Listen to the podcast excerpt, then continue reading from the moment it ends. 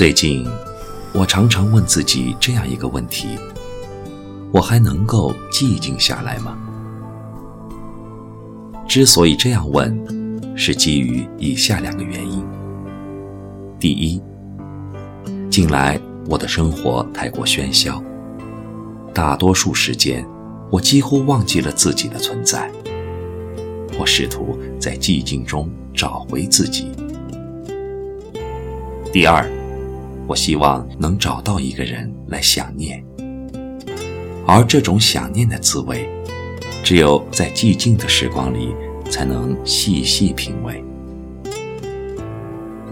生活渐渐成为一种来去匆匆的奔走，所以找个安静的时间想念，竟也成了一种奢侈。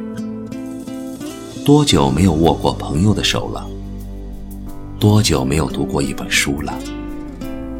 又有多久没有这样安安静静的沉浸在音乐里了？初想，并不觉得什么；再一想，便有些心悸了。原来，心灵的荒芜竟是这样快的一件事。前两天，遇见一位老朋友，彼此。都特别开心，虽然只是轻轻的一抱，却让我感到一种久违的安静。我听到了一些声音从心灵的深处传来，我被一种温暖在瞬间击中。那一刻，我有些感动。是的，我还能够感动，这是一件多好的事啊！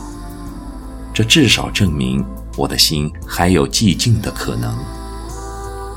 生活中触及心底的东西已经越来越少，而感动需要的正是一颗能够寂静下来的心，在寂静中聆听鸟鸣，聆听花开花落，聆听光阴的流逝，一切纯美的、朴实的。细小的感觉都在寂静中安静地浮现，一切隐没的、遥远的、最深处的东西，都在寂静中渐露滋容。